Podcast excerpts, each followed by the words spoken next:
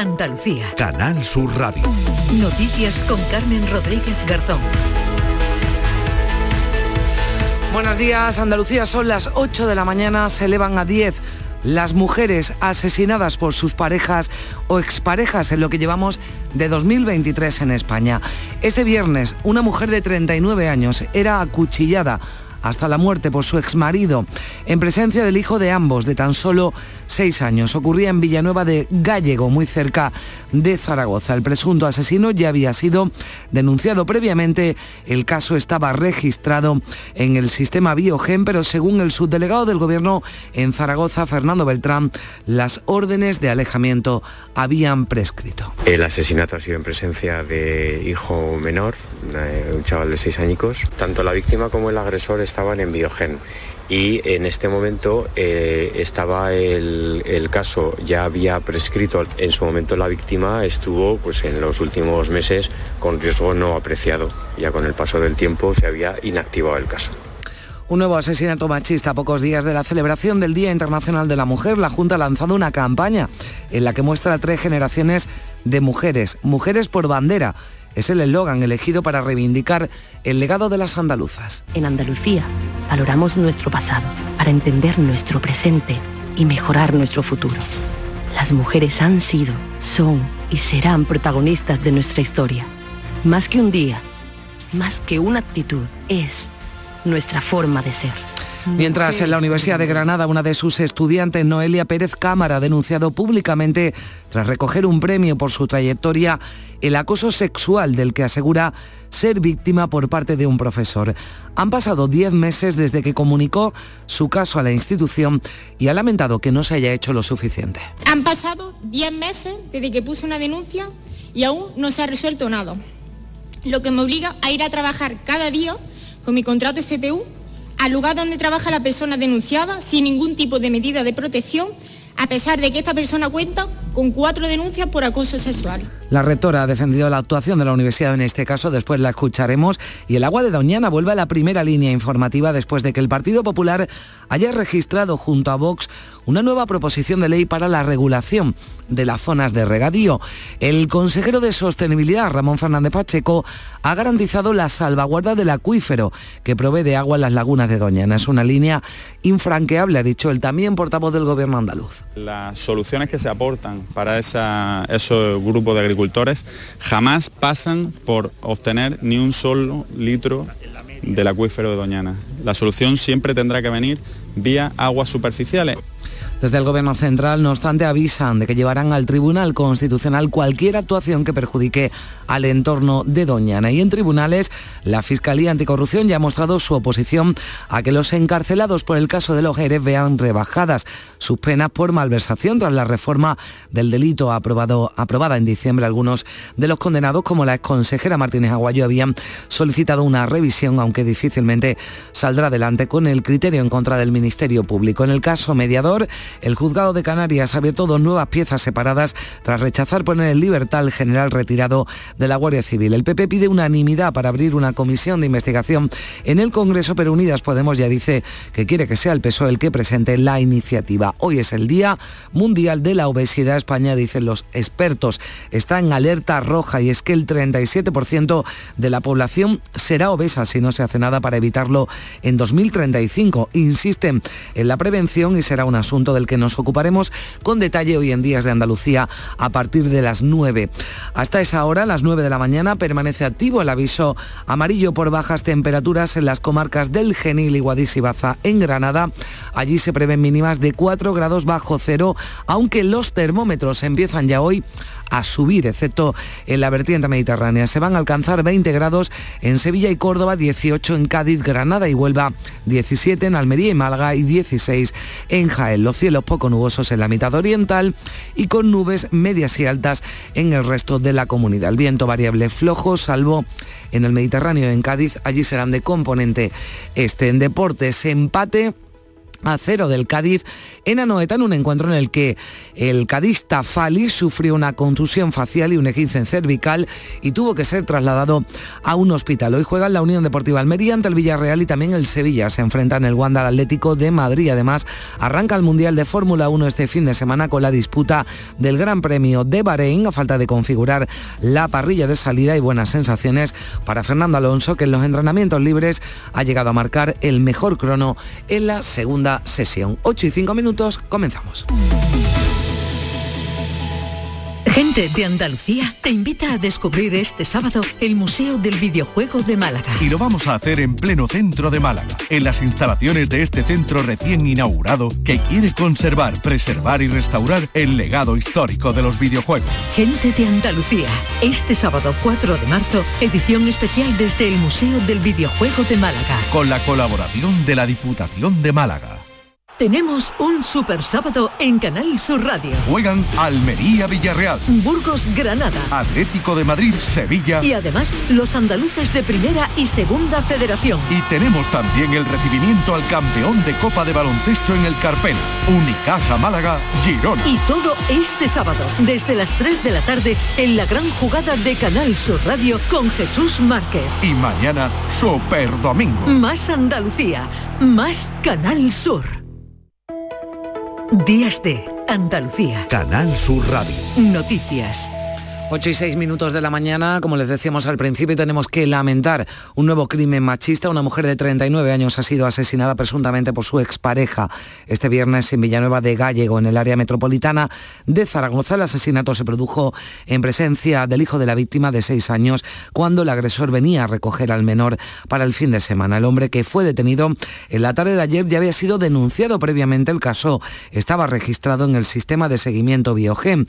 El ayuntamiento de la localidad ha decretado dos días de luto y ha convocado un minuto de silencio para este sábado al mediodía. María Luisa Chamorro, ¿qué tal? Buenos días. Muy buenos días. María del Carmen fue asesinada este viernes por la tarde en Villanueva del Gallego a manos presuntamente de su exmarido Miguel, Miguel Santiago Cortés. Este hombre de unos 55 años de edad y vecino de dicha localidad fue detenido por la Guardia Civil tras degollar presuntamente a quien fuera su esposa en el portal del número 7 de la calle San Mateo. Lo hizo en presencia de su hijo de 6 años en torno a las 5 de la tarde. Sobre él ya pesaba una condena por amenazas con cuchillo hacia la propia víctima. Ambos estaban en el programa Biogen. Según Fernando Beltrán, subdelegado del Gobierno en Zaragoza, las órdenes de alejamiento habían prescrito.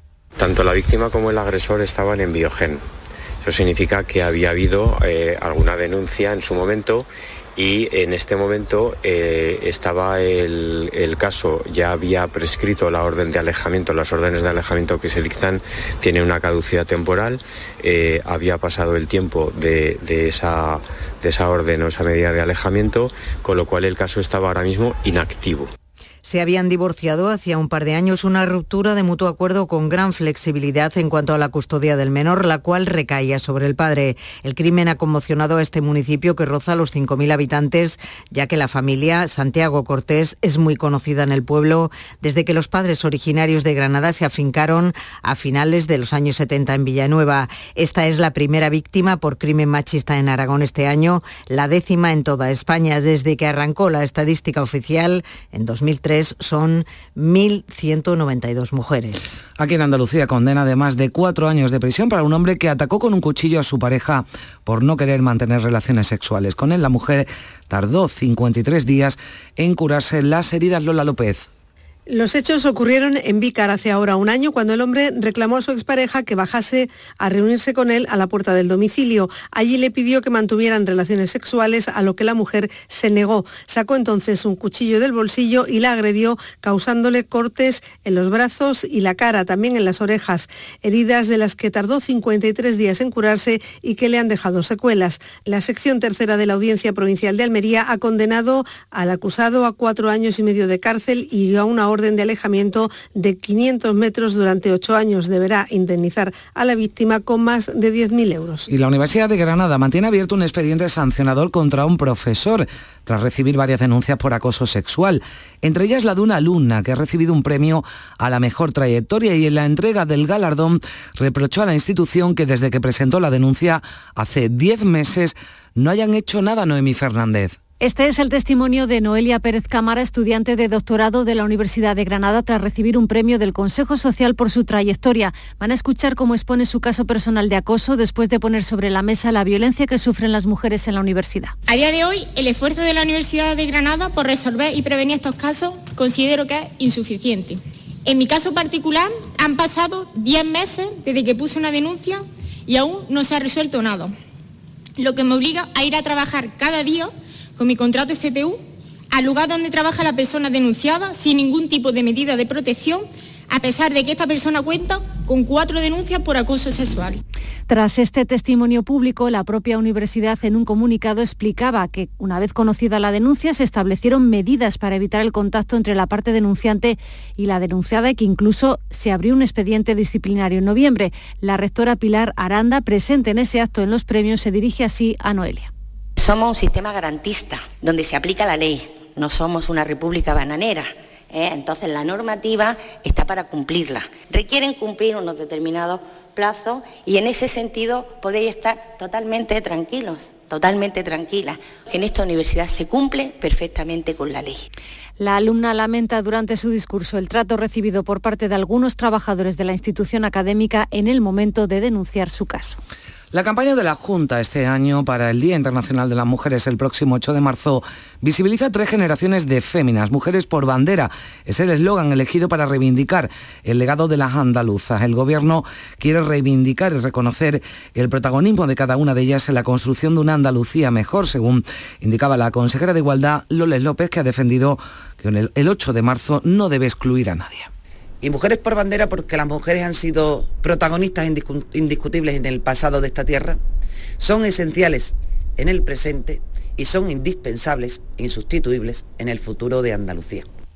Y Unidas Podemos eleva la presión contra el PSOE sobre la reforma de la ley del solo sí es sí. Anuncia que votará en contra si no hay un acuerdo con el Ministerio de Igualdad. El portavoz parlamentario Pablo Echenique ya ha avanzado que rechazarán el texto la semana que viene en el Pleno si no hay un acuerdo antes en el seno del Gobierno. Si finalmente eh, pues, llega el momento de votar una vuelta al Código Penal de la manada, pues evidentemente nosotros votaremos en contra de volver al Código Penal de la manada, pero no queremos que eso ocurra. Nosotros queremos que haya un acuerdo y eso es en lo que estamos trabajando. El presidente del Gobierno, Pedro Sánchez, ha reiterado que es necesario corregir los efectos indeseados de la ley. Hay un, un sentir mayoritario entre los grupos parlamentarios de que, en efecto, tenemos que tomar en consideración la reforma del Código Penal no para enmendar políticamente, sino para corregir técnicamente una buena ley Además, en Córdoba, la Guardia Civil urge a los locales de ocio a tener protocolos para derivar y atender a las posibles víctimas de sumisión química. El último caso denunciado en Córdoba, aún por aclarar, ha elevado la alarma social. Y más cosas, nos situamos en Jaén. Allí el juzgado de menores ha acordado el internamiento en régimen cerrado para los cuatro menores detenidos en Andújar por su presunta implicación en la muerte violenta de una mujer de 78 años cuyo cadáver era hallado el pasado lunes con casi 50 heridas eh, por arma blanca. El cabecilla de este grupo criminal es el nieto de la víctima, Tomás Araque. El móvil del crimen fue el robo, según la Policía Nacional, ya que cuando se encontró el cuerpo se comprobó que faltaba la caja de caudales donde la víctima guardaba el dinero en efectivo, varias piezas de oro, así como las llaves del domicilio y el teléfono móvil. Los presuntos autores del macabro suceso fueron su nieto y tres amigos más. Anabel Cabrera es la portavoz de la Policía Nacional. Nieto de 15 años, una vez cometido el homicidio junto con los otros tres, lo reunió hasta en tres ocasiones después para concretar lo que tenían que decir cuando fueran interrogados por la policía. La mujer murió tras recibir 47 puñaladas, según el informe forense. Los agentes han recuperado dos navajas supuestamente esgrimidas por los detenidos. 8 y 14 minutos. La Fiscalía Anticorrupción ha rechazado que los presos del caso de los seres sean escarcelados o vean rebajadas sus penas tras la reforma del delito de malversación. Se considera que no ha sido acreditada una finalidad pública en el destino de los fondos desviados de los expedientes de regulación de empleo. Ahora la última palabra la tiene el Tribunal de la Audiencia de Sevilla. Patricia Zarandieta, buenos días. Buenos días. Días. Los fiscales anticorrupción en su escrito sostienen que a los presos de los ERE no se les puede aplicar tras la reforma el nuevo artículo 433 del Código Penal. Esgrimen que los hechos que se recogen en la sentencia de los ERE son un reflejo claro e inequívoco, señalan, de una utilización como propios de fondos públicos. Dos exaltos cargos socialistas condenados por este delito, la exconsejera de Hacienda, Carmen Martínez Aguayo, y el exdirector de la agencia IDEA, Miguel Ángel Serrano, habían alegado a la Audiencia Provincial de Sevilla que dicha modificación del Código Penal les favorecía al introducir variantes atenuadas del delito de malversación y pedían que la condena quedara en inhabilitación, algo a lo que se opone la Fiscalía Anticorrupción. Y el general de división de la Guardia Civil, Francisco Espinosa Navas, el único detenido en el caso mediador que continúa en prisión por su presunta pertenencia a una organización criminal, seguirá en la cárcel. Espinosa acumula ya dos semanas encarcelado. María Luisa. Y así parece que va a continuar, al menos por el momento, porque la jueza de Tenerife que instruye el caso ha denegado la puesta en libertad solicitada por la defensa, apoyándose en la petición de la Fiscalía que alega que si sale en libertad podría destruir pruebas y los registros aún se están realizando. El guardia civil escondía en su domicilio fajos de billetes en cajas de zapatos y en bolsas de plástico, en total más de 61.000 euros. Además, la presidencia del Congreso de los Diputados podría autorizar en los próximos días el registro del despacho del ex diputado socialista Juan Bernardo Fuentes Curbelo en caso de que reciban la petición judicial por su implicación en el caso mediador. El Grupo Socialista en el Congreso mantiene cerrado con llave ese despacho el diputado apodado Tito Berni ante la posibilidad de que la justicia quiera realizar allí alguna diligencia. El Partido Popular arrecia en sus críticas, pide a los grupos que se posicionen sobre la comisión de investigación que ha pedido Isabel García. El líder de la oposición ha asegurado que los grupos deberían apoyar la comisión de investigación sobre el caso mediador por unanimidad. Si el Congreso de los Diputados quiere mantener la legitimidad para pedir comisiones de investigación hacia los demás, debe de investigarse a sí mismo cuando tiene un problema reputacional como tiene el Grupo Parlamentario Socialista en la Cámara. Podemos asegurar que apoyaría la comisión si la pidiese el propio interesado en aclarar el asunto, el PSOE, pero que no le harán el juego al PP. El ministro de la Presidencia presentaba los hitos de la legislatura en la Comisión Constitucional, a pesar, ha dicho Bolaños, del ruido. Ha de ponerse muy en valor la estabilidad del Gobierno, la capacidad para ir aprobando normas, pese al ruido que en algunas ocasiones pues, eh, resulta ensordecedor. Los socialistas aseguran que ellos han actuado con responsabilidad, apartando de sus filas al diputado Juan Bernardo Fuentes. En el gobierno andaluz, su portavoz Ramón Fernández Pacheco ha pedido que se depuren responsabilidades. Echa de menos dimisiones. Creo que es el momento de dar ejemplo, de dar la cara, de dar un paso al frente, de depurar responsabilidades. ¿no? Creo que en el gobierno de España tienen una facilidad tremenda para cesar a gente cuando por ejemplo, hay un problema con unos trenes que no entran por unos túneles y, sin embargo, en casos como estos que escandalizan al conjunto de la sociedad, pues no solo no dimite nadie, sino que se encubre, ¿no?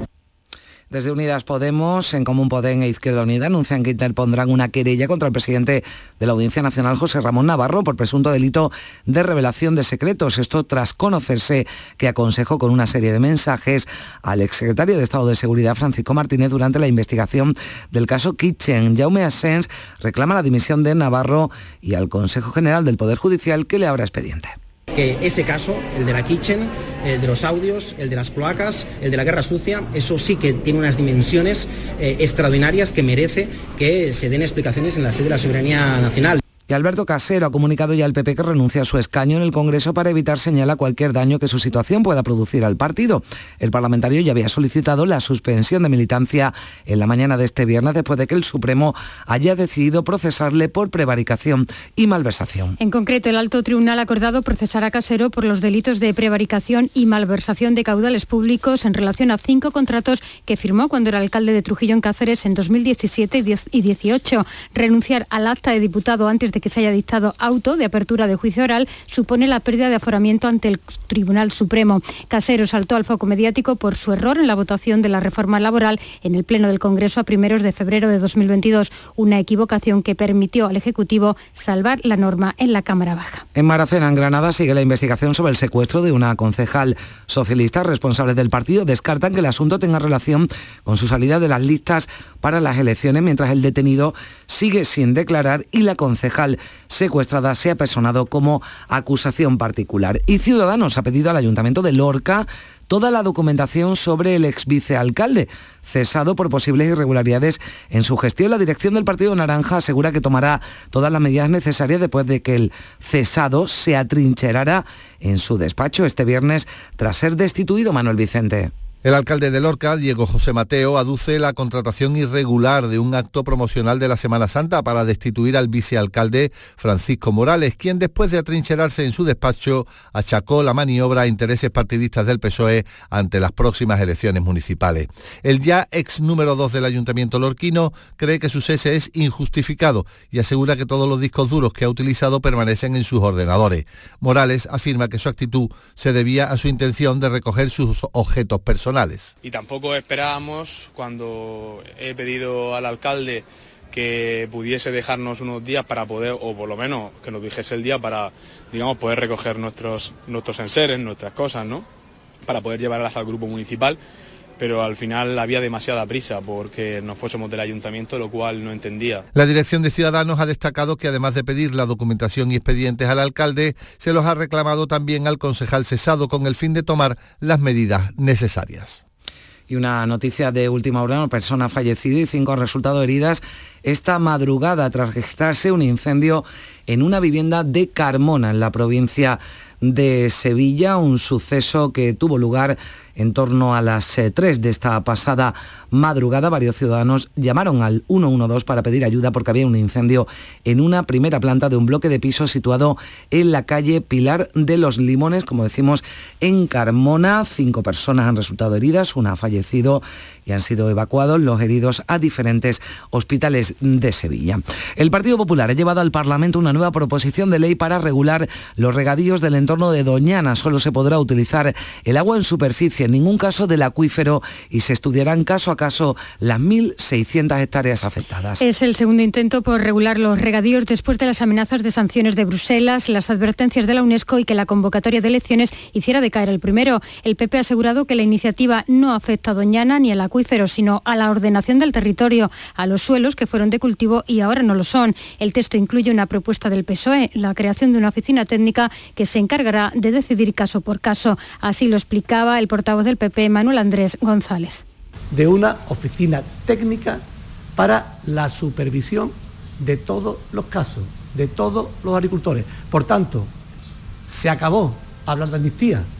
Nunca se ha hablado de amnistía, pero con esta figura, con esta oficina, dejamos aún más claro que no se va a amnistiar absolutamente a nadie. Desde el PSOE andaluz, Daniel Pérez ha asegurado que esta iniciativa no se ha negociado con ellos, pide diálogo y que se consulte con el Consejo de Participación de Doñana en los ayuntamientos implicados. Diálogo entre todas las partes, consensuar con el Consejo Consultivo de Doñana participativo para que pueda participar y también con los ayuntamientos implicados y se agrava la alerta por sequía en Andalucía esto es un ejemplo. El río Guadalquivir a su paso por Córdoba está en mínimos históricos. Ahora circula un metro cúbico y medio por segundo cuando en el pico de las lluvias de diciembre llegó a los 177 metros cúbicos por segundo. Este año hidrológico ha llovido en nuestra comunidad un 20% menos. La Confederación Hidrográfica del Guadalquivir habla de situación es de emergencia. Si no llueve en primavera no habrá agua suficiente para el riego. En provincias como Córdoba los cultivos más perjudicados son los cítricos y el olivar de regadío. El presidente de la Confederación Hidrográfica del Guadalquivir en Córdoba anuncia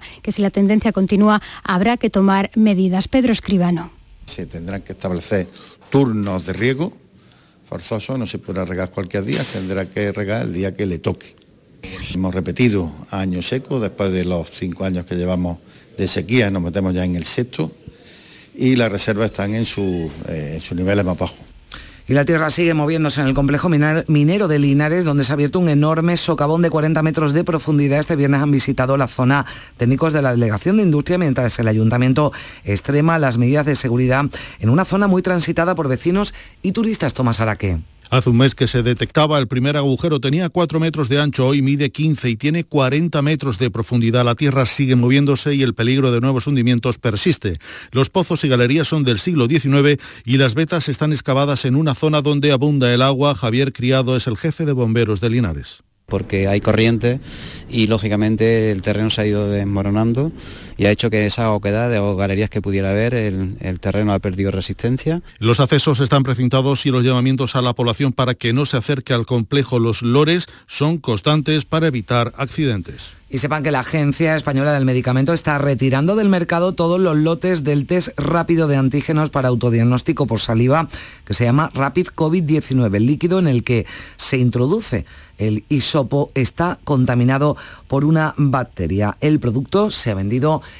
en Sevilla, en Madrid y en Barcelona. La Agencia del Medicamento pide a la ciudadanía que si dispone de unidades de estos productos no los utilice.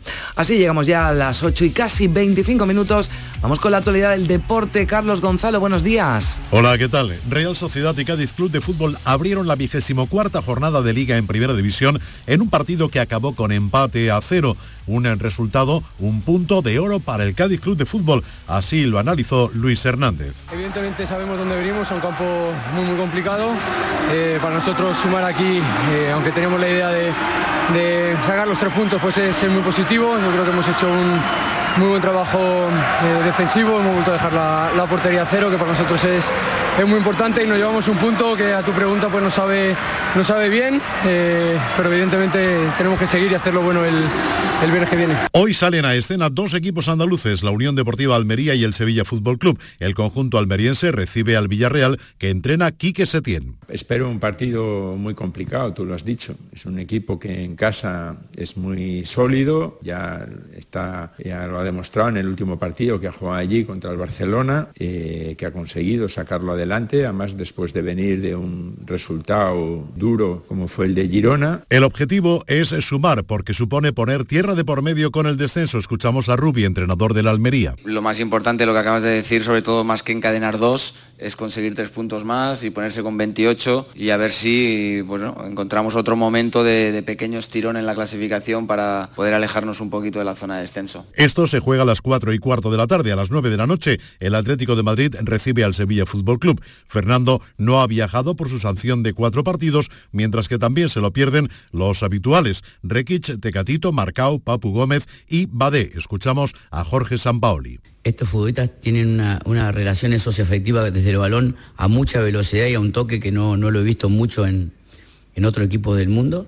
Sinceramente me, me, me, me, gusta ver cómo el Atlético Madrid genera ataques de esa forma.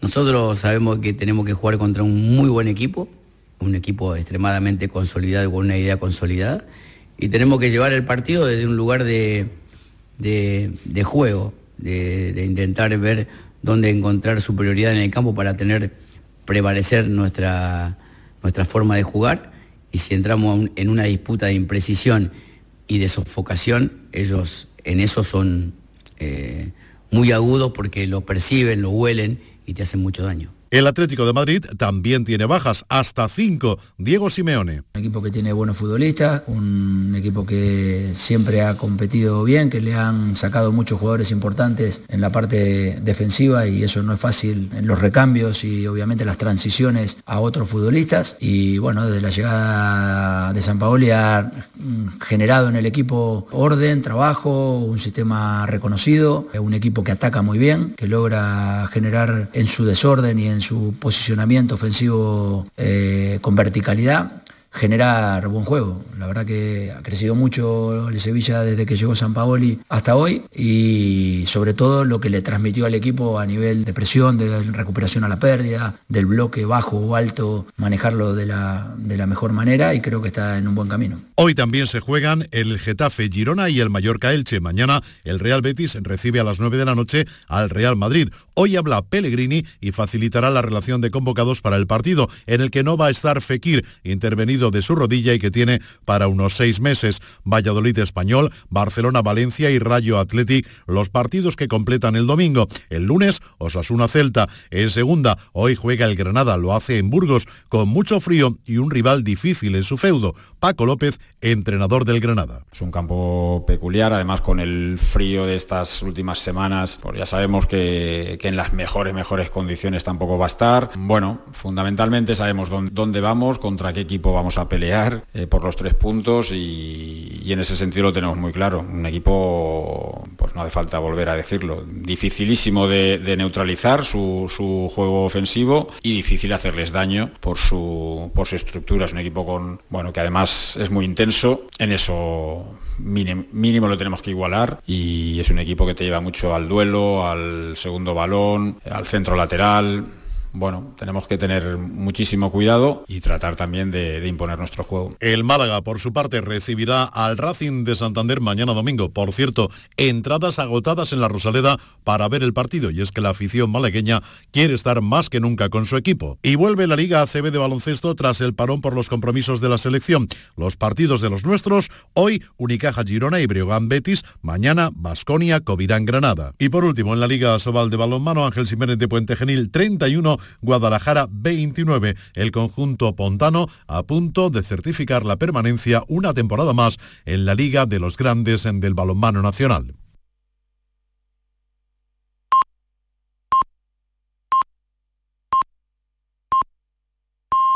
Son las ocho y media de la mañana.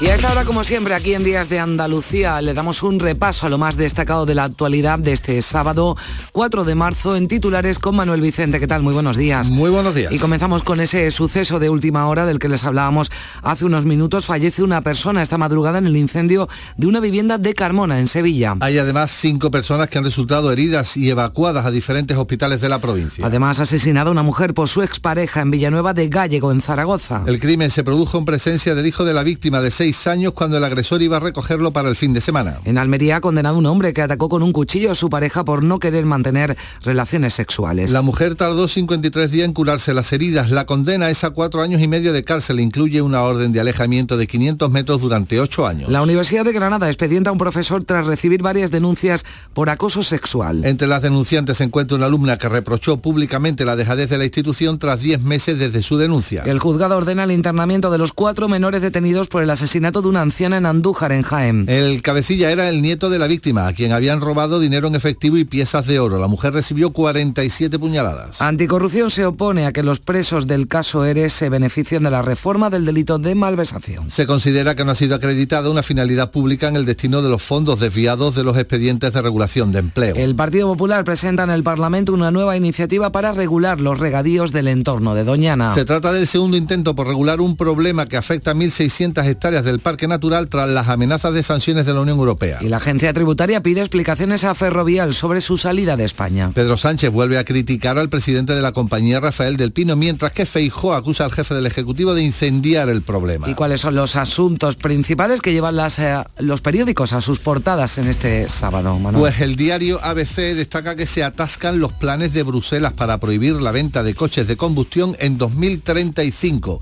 El PSOE reúne 285 votos para reformar el sí sí con el apoyo de la derecha. Es el titular de apertura del diario El País y en la edición de El Mundo se destaca que el mediador reveló la trama política de Tito Berni a la juez hace un año. En cuanto a los periódicos de difusión online, destacamos el titular de apertura del Confidencial, desgarro entre las feministas del PSOE por el estallido del caso mediador. Estamos asqueadas.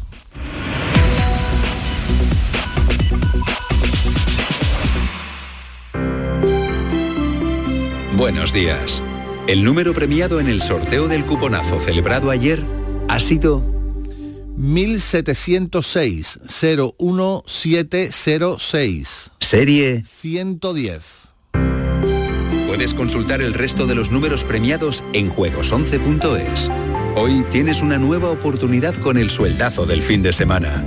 Disfruta del día. Y ya sabes, a todos los que jugáis a la 11, bien jugado.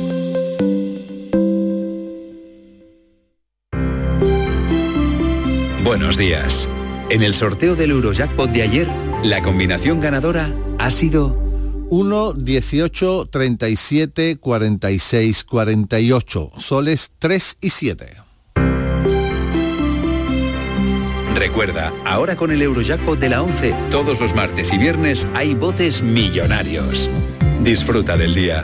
Y ya sabes, a todos los que jugáis a la 11, bien jugado.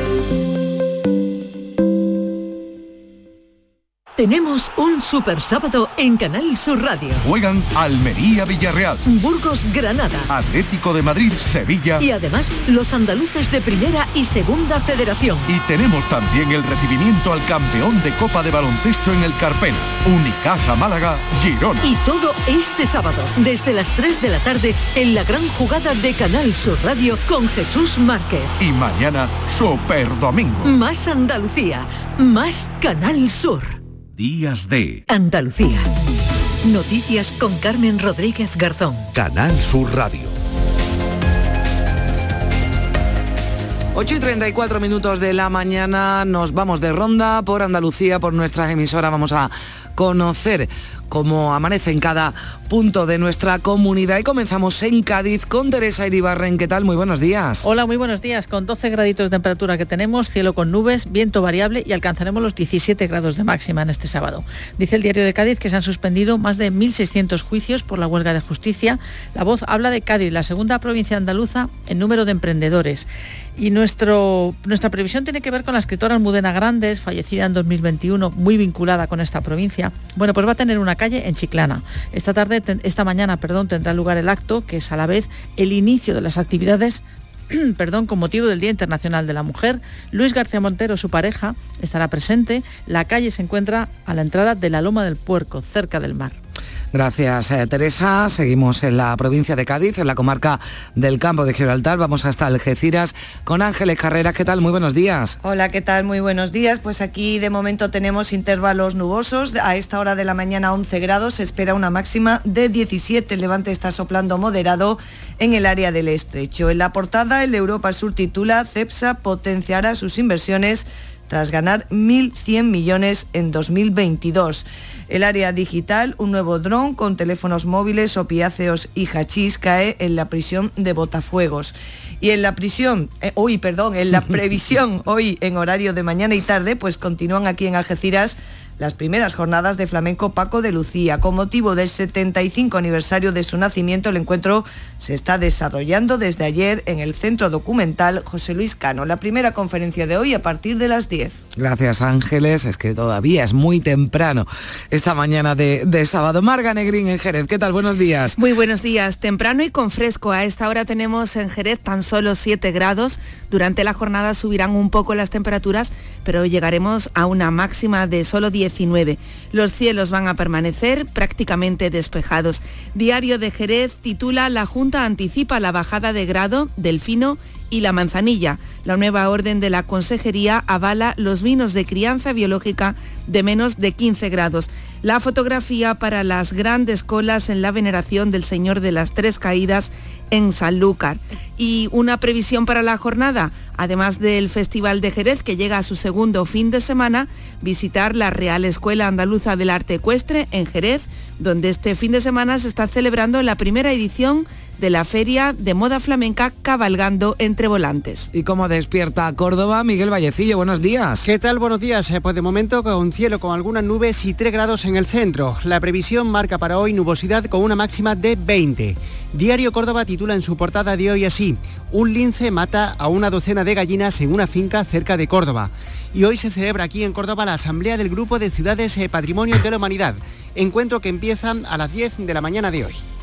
Gracias Miguel. Seguimos en la ronda en Sevilla con Javier Moreno. ¿Qué tal? Buenos días. Hola Carmen, ¿qué tal? Buenos días. Todos estos días que hemos venido a la radio a esta hora había como 3-4 grados. Ahora estamos a 9 en Sevilla, en la capital. No diría yo que hace calor, pero el titular es que las temperaturas han subido Se de nota, forma se nota. evidente. Llevamos menos abrigados hoy. Y, y- y eso se nota, hoy vamos a alcanzar 19 grados en Morón de la Frontera, 21 en Lebrija y 20 en Sevilla. Titulares, dos en la prensa, ABC, los bares tendrán que cerrar antes de Semana en Semana Santa por decoro. El delegado de Seguridad Ciudadana del Ayuntamiento justifica el recorte del horario de apertura y asegura que los establecimientos no van a perder dinero. En Diario de Sevilla, la Hispalense invertirá 50 millones en la reforma de medicina y de farmacia. Hoy muy pendientes de esa última hora que ya habéis comentado, eh, la persona que ha fallecido en la localidad sevillana de Carmona como consecuencia de un incendio en su domicilio y el estado de los cinco heridos que han sido derivados a diferentes hospitales. Pues vamos a ir contándose a lo largo de la mañana aquí en Canal Sur Radio y en Radio Andalucía Información. Seguimos. Málaga, María Ibáñez, buenos días. ¿Qué tal? Buenos días. Amanece este sábado con nubes y claros en la capital, 10 grados a esta hora,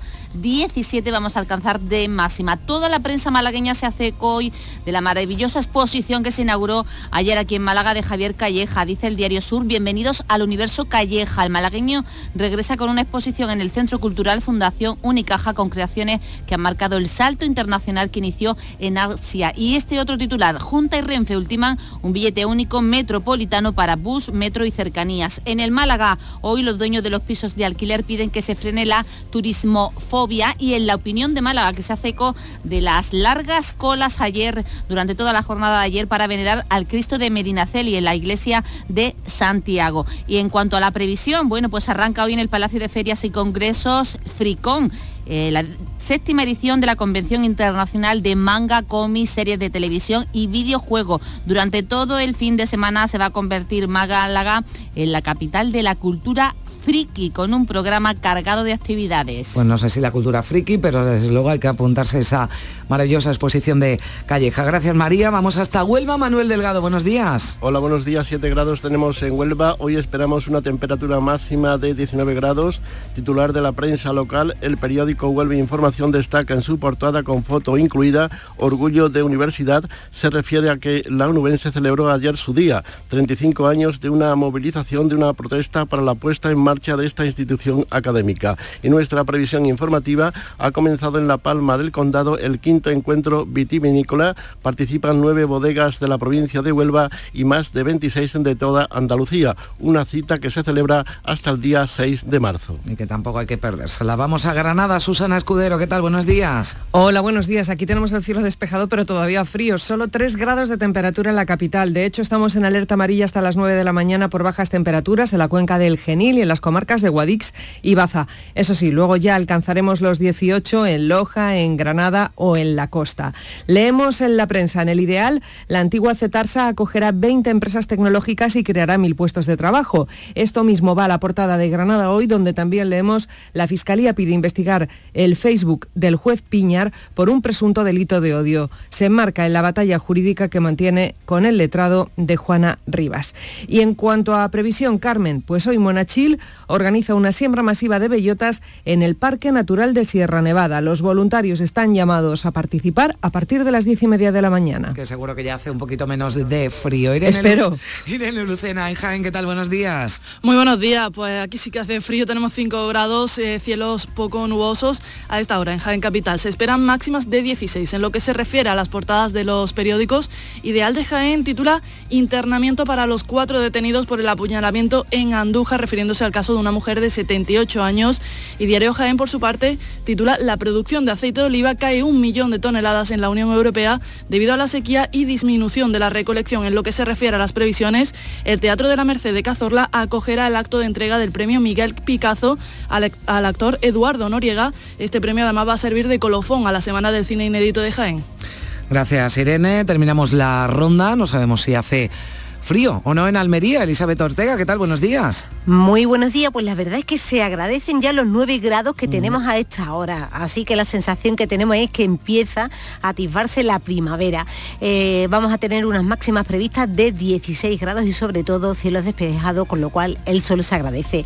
Eh, como noticias destacadas en los diarios locales, La Voz de Almería eh, comenta que la zona de la térmica es la más cara de la ciudad de Almería para alquilar, donde la mensualidad media cuesta unos 663 euros y retamar lo que más baja y se revalorizan también las zonas rurales. En el diario de Almería, las condenas de prisión por delitos contra la seguridad vial alcanzan a 2.000 conductores. La foto de portada es para la Unión Deportiva Almería que se hace con 270 hectáreas en el Toyo y también una foto para los miles de devotos que asisten al tradicional besapié del Cristo de Medinaceli. Y como previsión destacada del día, Carmen Almería se convierte una vez más, y ya son nueve, en la capital mundial del tomate con una programación de actividades que congregará a unas 20.000 perso personas en el Paseo de Almería, en el que gastronomía, talleres de nutrición, cocina y actividades lúdicas se darán la mano en torno a este producto estrella. Pues así se presenta este sábado 4 de marzo con temperaturas algo más suaves, aunque sigue haciendo frío en Granada, en Jaén, en Córdoba, también a esta hora de la mañana. Y con motivo del 75 aniversario del nacimiento de Paco de Lucía, Algeciras ha abierto este viernes las primeras jornadas de flamenco dedicadas al genial guitarrista. Hasta mañana domingo, el Centro Documental José Luis Cano será lugar de encuentro de expertos flamencos y amigos para recordar su figura. Su guitarra, su discografía, su perfil humano o la Algeciras de su época son algunos de los aspectos que se van a analizar hasta el domingo. Un encuentro que arranca este 2023 con la memoria y la obra de Paco de Lucía más vigente que nunca. José Ignacio Landaluce es el alcalde de Algeciras cada vez más vivo Paco de Lucía y cada vez más comprometidos todos con hacer las cosas lo mejor posible y tratar de estar siempre a la altura de esta gran figura. ¿no?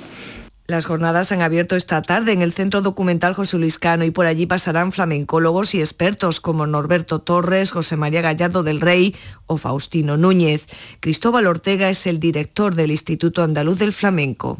En el momento también que vivimos tan rico en el mundo, en, el flamenco en general, pero en el mundo de la guitarra en particular, yo creo que parte de la culpa es del genio de Algeciras, de Paco de Lucía, y que estas son las primeras jornadas de Paco, pero que van a ser muchas las que van a venir. También habrá espacio para indagar en el lado más íntimo de Paco, su fuerte vinculación con su ciudad natal o sus rasgos más personales contados por periodistas y amigos que lo conocieron, como Juan José Tellez o Mónica Bellido. Mañana sábado además habrá un recital de guitarra con José Manuel León y José Carlos Gómez. Pues con Paco de Lucía, al que vamos a recordar también hoy en Días de Andalucía, ya al final del programa, en torno, en torno a las 11 eh, menos cuarto, no, hoy no, mañana domingo lo recordaremos en el tiempo de flamenco con Lourdes Galvez a Paco de Lucía. 9 menos cuarto ahora la información local.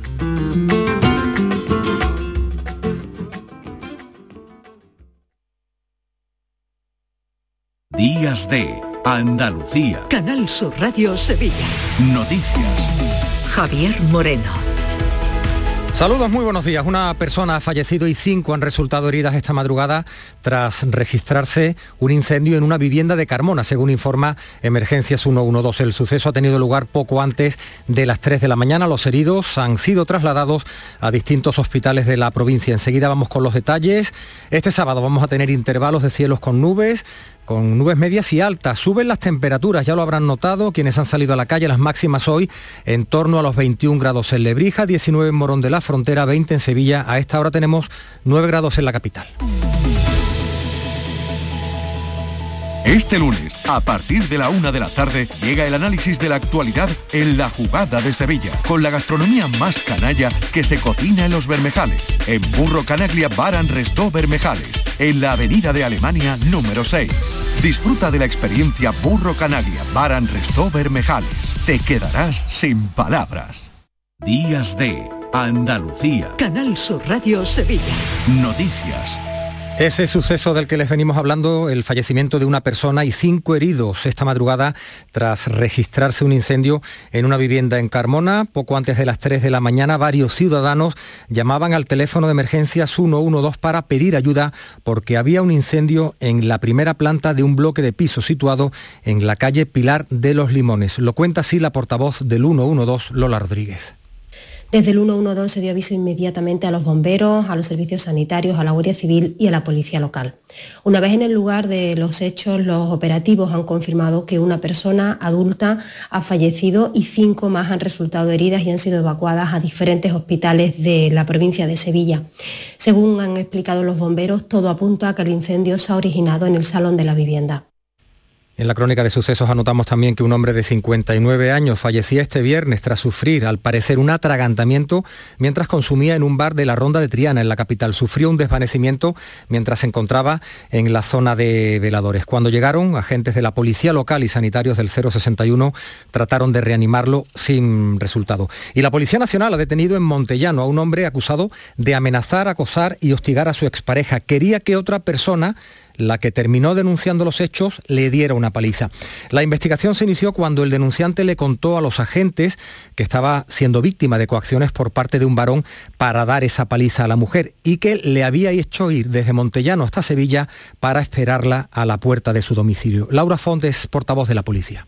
El arrestado comenzó a coaccionarle para que lo acompañara desde la localidad de Montellano hasta Sevilla, para propinarle la paliza a su expareja cuando ésta saliera de su domicilio La agresión finalmente no llegó a ejecutarse, pues la víctima de dichas coacciones consiguió ponerse en contacto con la Policía Nacional telefónicamente y explicarles lo que estaba ocurriendo.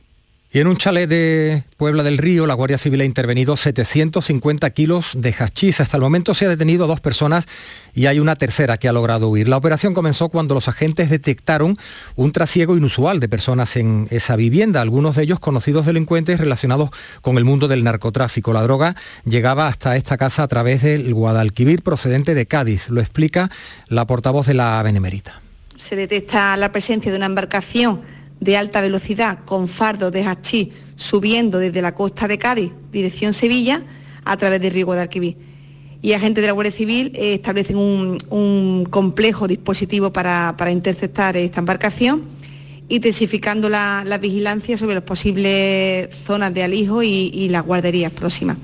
Los niños de cuatro años que han tenido que recibir asistencia médica por jugar con un preservativo en el patio del Colegio Miguel Hernández de Sevilla se encuentran bien, han dado negativo en las pruebas de enfermedades de transmisión sexual.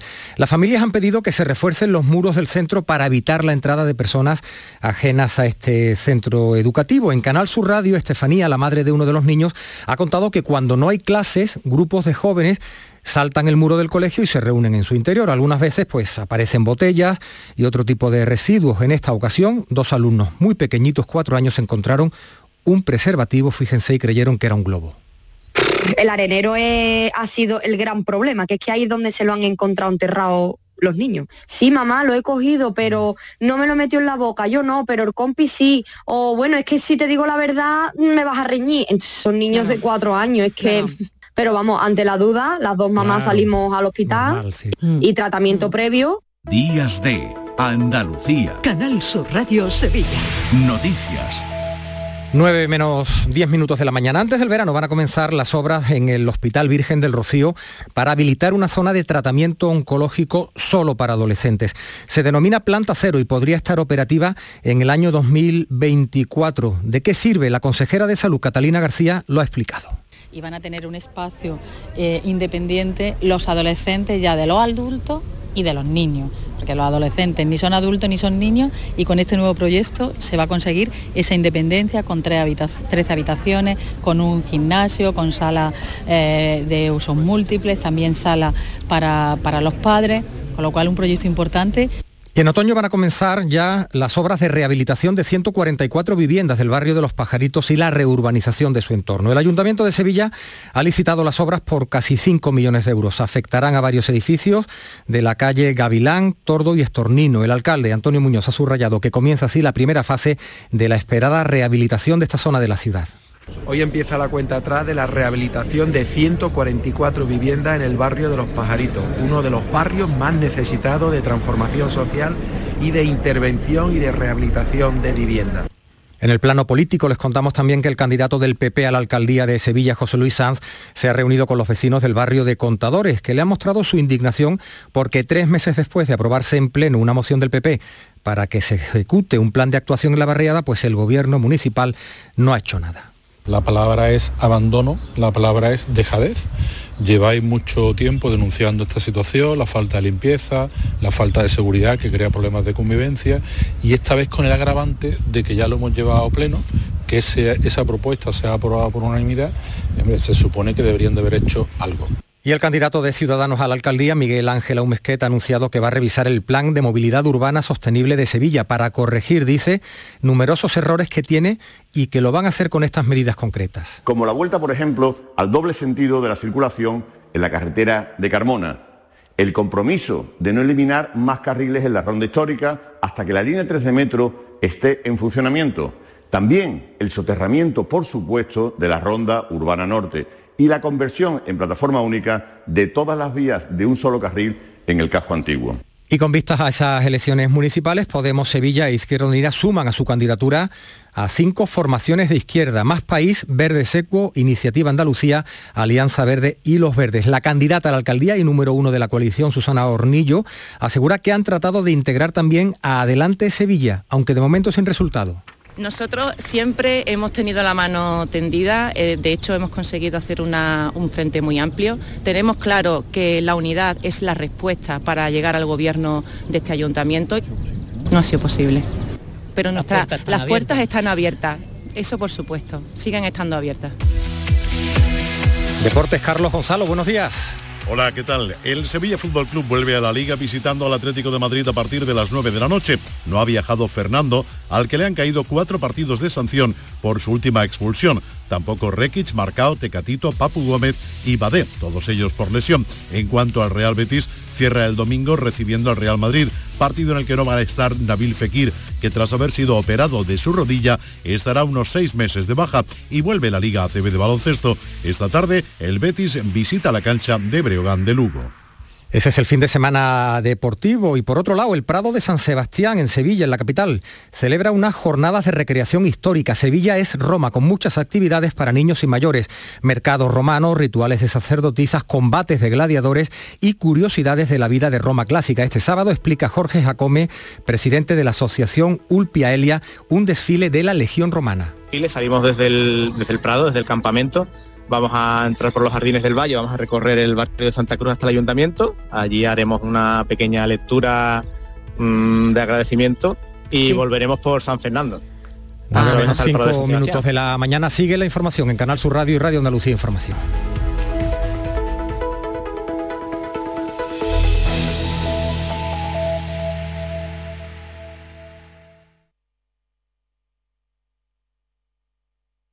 Días de Andalucía. Canal Sur Radio. Noticias con Carmen Rodríguez Garzón.